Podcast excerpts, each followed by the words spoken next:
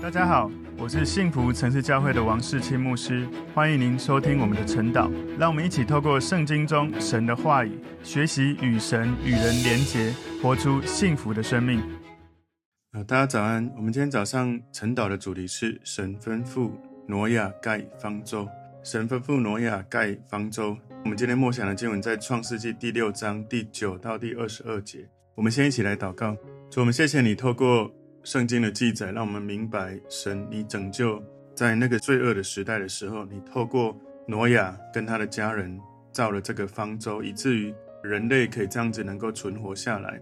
求主从这样的经文当中，让我们明白挪亚是怎么样的人，也让我们从这个经文当中学习，成为神你眼中的义人，能够谨记你的吩咐，能够一生与你同行。感谢主，奉耶稣基督的名祷告，阿门。好，我们今天的主题是神吩咐挪亚盖方舟。默想的经文在创世纪第六章第九节到二十二节。挪亚的后代记在下面。挪亚是个义人，在当时的世代是个完全人。挪亚与神同行。挪亚生了三个儿子，就是闪、含、雅弗。世界在神面前败坏，地上满了强暴。神观看世界，见是败坏了。凡有血气的人在地上都败坏了行为，神就对挪亚说：“凡有血气的人，他的尽头已经来到我面前，因为地上满了他们的强暴，我要把他们和地一并毁灭。你要用戈斐木造一只方舟，分一间一间的造，里外抹上松香。方舟的造法乃是这样：要长三百肘，宽五十肘，高三十肘。方舟上边要留透光处，高一肘。”方舟的门要开在旁边，方舟要分上中下三层。看哪，我要使洪水泛滥在地上，毁灭天下。凡地上有血肉、有气息的活物，无一不死。我却要与你立约，你同你的妻与儿子儿妇都要进入方舟。凡有血肉的活物，每样两个，一公一母，你要带进方舟，好在你那里保全生命。飞鸟各从其类。牲畜各从其类，地上的昆虫各从其类，每样两个，要到你那里，好保全生命。你要拿各样食物积蓄起来，好做你和他们的食物。诺亚就这样行了，凡神所吩咐的，他都照样行了。好，那我们在今天的这个经文里面，我们把它归纳五个重点哦。第一个重点就是诺亚和他的儿子们。创世记第六章第九节，诺亚的后代记在下面。诺亚是个异人。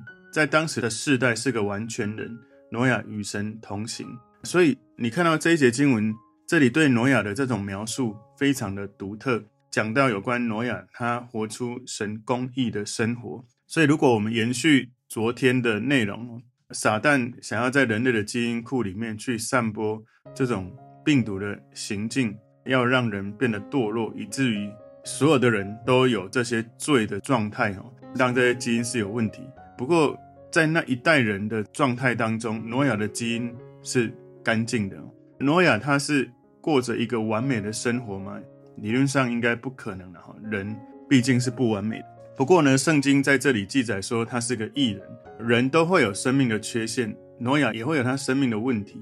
不过在神的眼中，他是一个义人。我们可以知道，挪亚因着信，他因为信心得以称义。事实上，在他后来盖了方舟，那洪水一退之后，地上一干，他一离开方舟，就跟神献祭。在创世记第八章第二十节里面记载，挪亚为耶和华筑了一座坛，拿各类洁净的牲畜、飞鸟献在坛上为燔祭。创世记六章十节，挪亚生了三个儿子，就是闪、含、雅弗。所以挪亚的三个儿子就在这里记载进来，进入这个家谱。神透过他们这三个儿子，成为人类继续延续的一个重要基础。今天第二个重点，地上的败坏和神的恩典。创世记六章十一节，世界在神面前败坏，地上满了强暴。所以当时在全地哦，你这里看到很清楚讲到，世界在神面前败坏。当时整个地上哦，全地出现了这个严重的败坏跟暴力。神告诉挪亚，他要审判地上的恶人。这种败坏、强暴，好像到了一种无法无天、任意妄为的状态。所以他这里讲到地上满的强暴，也就是他们不服从、不顺服神，不做神所规定的这些规律跟次序，人开始败坏，也就是开始跟随了这个撒旦魔鬼的这些罪恶的辖制。创世记六章十二到十三节，神观看世界，见是败坏的，凡有血气的人在地上都败坏了行为。哇，你看到这里，凡有血气的人都败坏了行为。十三节，神就对挪亚说：“凡有血气的人，他的尽头已经来到我面前，因为地上满了他们的强暴，我要把他们和地一并毁灭。”这是神在对挪亚说。所以神把这一切告诉挪亚，是为了要拯救挪亚跟他的全家。在这样的人的败坏跟审判里面，神有恩典在其中。神并没有消灭整个人类种族，而是透过挪亚他的一家保留了人类。或许会不会有人会去质疑说，这样的审判会不会太严厉，或者说神怎么会这么残忍？不过呢，我们可以了解，从创世纪第三章开始，人犯了罪堕落开始，每个人都已经被判了死刑，而死亡的时间跟怎么死，那些方式当然是由神来决定。所以当时世界上有一个非常深刻严重的问题，就是凡有血气的都败坏行为，充满了这些强暴、不顺服神，然后去跟随这些撒旦魔鬼的罪恶的辖制。今天第三个重点，神呼召挪亚造方舟。创世记六章十四节，你要用歌斐木造一只方舟，分一间一间的造，里外抹上松香。所以呢，这里神很清楚，就是要挪亚来盖。你要用，也就是神告诉挪亚，这是你要做的事，你不能外包，你不能承包给别人来做这件事情。你看到他这里说里外抹上松香，松香是可以让这些木材防水的，所以神告诉挪亚，在方舟的里外都要涂一层松香，这样可以让方舟保存比较久的时间，水不会渗进来。神造方舟其实还有一个很重要的目的，就是用这个方舟提醒世人。这是一个机会，让大家可以遇到审判来的时候，是一个避难的地方。创世记六章十五节，这里方舟的造法乃是这样：要长三百肘，宽五十肘，高三十肘。方舟它的长度大概是一百五十公尺，它的宽度大概是二十五公尺，高度大概是十五公尺。请注意，神不是要叫他盖一艘真正的船，真正的船它是会有航行，是会有一些动力，是会有。许多比较复杂的结构，但是呢，神要他盖的只是一艘通风良好、像一个盒子的船，它只能漂浮，它不能够航行。事实上，它航行也没有什么意义啊，因为全世界全部都是水，你航到哪里都一样是水。所以，方舟它不是一个航行的船，更具体来说，应该像是一个箱子，像鞋盒形状的一个容器。这个像鞋盒形状的方舟，它非常的大。有学者研究，大概是跟 Titanic 就是铁达尼号那个船一样大，大概它有一个零点五公尺的开口，一直到顶部。所以方舟，神告诉他造法，神还没有告诉挪亚为什么要造方舟。挪亚当时知道的就是神即将要审判全地，所以神要他建造一艘很大的，可以放这么多各种的动物，然后他们一家八口这个船。其实当时地上还没有下雨，所以。挪亚其实可能不是很清楚到底神的心意到底是什么，所以其实有一部电影《挪亚方舟》，你如果去看呢，会发现很有趣，因为那是现代人的这个挪亚方舟一个启示。然后他在盖的时候没有下雨，所以没有雨，这个船说真的不知道到底用意是什么。不过呢，他一定是有极大的信心，才有办法真的就持续坚持这样盖下去。所以挪亚的确造了方舟。除了圣经，其实有很多丰富的历史的证据证明挪亚方舟是确实存在的。你只要去 Google 或是 YouTube，你去查哈，事实上这个大致像鞋盒的形状哦，这个方舟有很多的研究告诉我们，它停留在这个土耳其的亚拉腊山上面，有不同的年代、不同的学者他们研究，不管是历史的这些证据，或者考古，或者照片，其实。已经有非常多的这种证据告诉我们，这个方舟确实是存在的。创世记六章十六节说，方舟上边要留透光处，高一肘；方舟的门要开在旁边，方舟要分上、中、下三层。所以感谢主哦，它中间是有透光的哦。因为有人可能会说，我会吓死哦，因为如果整个是封闭没有光，所以光是可以从这个透光的地方可以照到里面的。第四个重点，为什么必须建造方舟？创世记六章十七节，看啊，我要使洪水泛滥在地上，毁灭天下，凡地上有血肉、有气息的活物，无一不死。所以，我们只能够想象，当挪亚听到神的提醒的时候，他心里不知道会怎么想哦。从来没有看过下雨，然后洪水会来。不管怎样，我在猜，他大概只是记得，既然神要我做，既然神要审判，那我就赶快做神要我做的事。神呼召挪亚在这一个世界上所看过。在这个全地最大的审判，洪水要降临，而他成为那个神赐下最大的救恩当中最重要的角色，盖了这个方舟。创世记六章十八节，我却要与你立约，你同你的妻与儿子儿妇都要进入方舟。所以，这个很戏剧性的审判即将要来临。神跟挪亚立约，他跟他的家人将会得救。神也会用挪亚来拯救每一种动物还可以存留下来的鱼种。这样子，洪水过后，地上就会有人类跟动物居住了。我曾经看过有人研究，哈，这个“船”这个字是一个有趣的象形文字，哈，就是船它分左边是一个舟，方舟的舟，右上角可以成为一个八，下面是口，所以这个方舟有八口人合起来，这三个含义变成了船。所以你知道中国人的这个造字“船”里面其实已经有。挪亚方舟，从挪亚他们一家八口在这个船上，以至于人类能够存留下来。创世记六章十九到二十一节，凡有血肉的活物，每样两个，一公一母，你要带进方舟，好在你那里保全生命。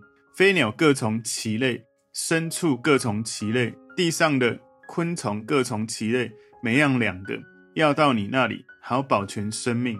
你要拿各样食物积蓄起来。好做你和他们的食物，所以你可以看到这里，人类呢，就是你看到十八节，挪亚跟他的妻子这样就两个，然后三个儿子跟儿妇共六个，所以二加六就八个，所以八口人在一个方舟上就形成了华人的这一个中国的文字船。每一个动物呢是一公一母，可以继续的繁衍下去，所以神要挪亚拿各样的食物积蓄起来。神也吩咐挪亚要尽他所能去积蓄食物。挪亚在这么长久的时间，除了盖方舟，也要预备能够有足够的食物来供应挪亚跟所有的动物。最后第五个重点，挪亚的顺服。我很惊讶一件事，就是神告诉他要做这些、这些、这些、这些，然后呢，我没有看到挪亚问这个问那个，或者是说这怎么可能，或者这太难理解，都没有这样的描述。创世记六章二十二节，挪亚就这样行。所以我自己在看这个经文的时候，本来就有一些好奇。充满罪恶的时代，挪亚怎么活出神眼中的义人？什么原因他都能够照样行神的吩咐？我只能有一个简单快速的理解，就是挪亚他有完全的信心，完全的顺服。他的生命的本质里面就是完全的相信神，完全的顺服神。所以这里讲挪亚就这样行，我真的非常非常的。惊讶，就是挪亚就这样行。当神给他这个艰巨的任务的时候，挪亚照样行。我们没有看到文字里面有抱怨、有反抗、有喊价，哈，有说可不可以这样或那样，他就是照做。所以我就想到，其实有时候神要我们做这个做那个，有时候我们会有一些感觉，有一些老我，有一些习性，我们觉得很难。有没有可能，我们用信心跟完全顺服的心，就跟神说：“好，我去做。”我就这样行了，神，你告诉我的，我都照样行。说真的，挑战非常的大哈，不管是我或是我们每一个人，应该都有很大的挑战。我真的求主帮助我，更多的去体会挪亚那一种完全的相信、完全的顺服的心。我必须坦诚，神要我做的一些事，我有一些事情是用信心跟顺服真的完全的跟上，但有一些事情我知道神要我这个或那个，可是我有时候做到，有时候又没做到。不过呢，挪亚他就这样行了。求神帮助我哈，就是不要觉得呃神要我做的事有多难或是多挑战，而是去想一想，如果神要挪亚当时在那个时代盖这个方舟，他应该忍受许多人的嘲笑或者许多的不解。他当时没有下雨，盖这个方舟到底要干嘛？他都照样行了。然后简单的这句话，他都照样行了。这六个中文字，事实上。这代表他要预备很多的材料来盖，他要预备很多的食物，他要花很多的时间。他的一生最重要的使命就是把这个方舟盖起来。他没有退缩，没有犹豫，他就是好好的去做。事实上，你如果去看圣经，有好几个地方在描述到挪亚的时候，他是神使用的英雄，他是一个公义的典范。你可以去看在以西结书十四章十四节里面讲到，其中虽有挪亚、但以理、约伯这三人，他们只能因他们的义救自己的生命。这是主耶和华说的。他是一个杰出的典范，然后他是一个公义的传道者。在彼得后书第二章第五节说：“神也没有宽容上古的世代，曾叫洪水临到那不敬虔的世代，却保护了传义道的挪亚一家八口。”所以他在那个时候传义道，但是除了他们家以外，没有其他的人愿意听。所以挪亚在方舟上面拯救他的全家八口人。所以这样的拯救，当时整个时代。除了他们家八口以外，没有人相信他，没有人跟着他上船。神定了那个世代的罪。在希伯来书十一章第七节里面，挪亚因着信，既蒙神指示他未见的事，动了敬畏的心，预备了一只方舟，使他全家得救。因此就定了那世代的罪，自己也承受了那从信而来的义。所以求神帮助我们，用完全的信心、完全的顺服，让神带领我们。挪亚他是一个公义的传道人，这里讲到那个保护了传义道的挪亚，在刚我们所看的这个彼得后书二章五节里面，他在一生哦一百二十年的传道的生涯，没有一个人听他的，没有一个人得救。你要想象哦，在建造方舟的过程非常的辛苦，他要花很高的成本，很繁琐的工作，而且你要想象哦，我们现在有很多的工具，你看要盖一个像铁达尼号那么大艘的船。我不知道他是怎么盖哈，不管是高度，或者是这些各种的危险，甚至如果他的邻居走过去，可能会觉得他很愚蠢、很可笑。他没有打折的就去做神要告诉他长宽高，然后里面怎么盖。所以呢，当洪水降临的时候，哇！我想象如果我是挪亚，我那时候那个信心是爆表的，就是洪水降临，然后这个方舟起航，一直在下雨的当中。他们家八口人跟一切的动物都在里面能够存活下来，所以他是个信心的英雄。我祷告求主也帮助我们，能够从在默想当中去体会到挪亚他对神的这样的信心。如果神要他做这么辛苦的事，他不二话，马上就去做。当神要我们去做一些我们觉得很不容易的事情的时候，有没有可能我们先跟神说：“神，我愿意顺服你；神，我愿意先相信你，而不是相信我自己的怀疑。”求神帮助我们，让我们从挪亚生命的这个例子跟见证里面去反思：当神吩咐我们做一些事的时候，我们的反应是用信心还是用怀疑？是用顺服还是用部分的顺服？我们今天的这个主题，神吩咐挪亚盖方舟，我们有五个重点哦。第一个重点是挪亚和他的儿子们；第二个重点是地上的败坏和神的恩典；第三个重点是神呼召挪亚造方舟。第四个重点，为什么必须建造方舟？第五个重点，挪亚的顺服。求神帮助我们，透过今天的这个挪亚的例子，挪亚就这样行，神叫他做什么，他都做。求主帮助我们，也能够有这样子的心智，我们就做神要我们做的，神要我们做的，我们都照样去做，以至于我们一生能够行在神的启示，能够在不管什么样的时代里面，有神的拯救、神的带领、神的恩典。我们一起来祷告。主，我们谢谢你透过今天的经文，帮助我们明白神，你使用挪亚，你使用许多在你眼中的义人。我们也祷告，求主你使用我们，在我们的一生有限的年日里面，能够做你喜悦的事，能够有信心，能够愿意顺服你带领我们的生命。奉耶稣基督的名祷告，阿门。